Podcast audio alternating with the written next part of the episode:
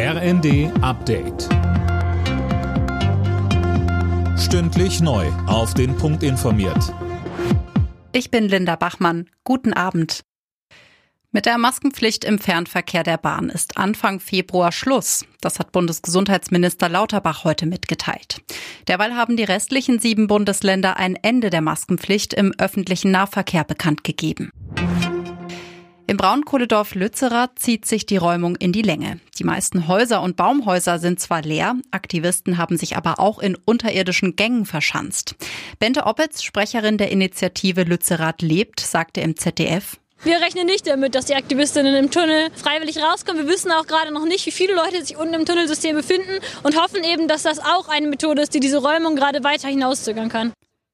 Die Polizei rechnet damit, dass die Räumung wohl noch zwei bis drei Tage dauern wird. Morgen soll es im Nachbarort Keienberg derweil eine große Demo mit tausenden Teilnehmern geben. Mit dabei ist auch die Aktivistin Greta Thunberg. Wer einen neuen Gas- oder Stromvertrag abschließt, hat wieder die Chance auf günstige Tarife. Die Neukundenpreise sind seit Herbst stark gesunken, meldet das Vergleichsportal Verivox. Fabian Hoffmann berichtet. Eine Kilowattstunde Gas kostet demnach rund 14 Cent. Anfang September waren es noch 40. Die Kilowattstunde Strom gibt's bei neuen Verträgen für knapp 43 Cent, ein Rückgang um 13 Cent.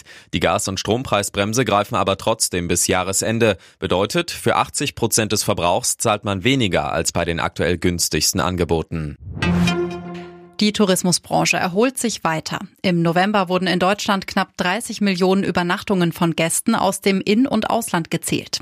Deutlich mehr als ein Jahr zuvor, aber immer noch etwa 8 Prozent weniger als vor Corona. Alle Nachrichten auf rnd.de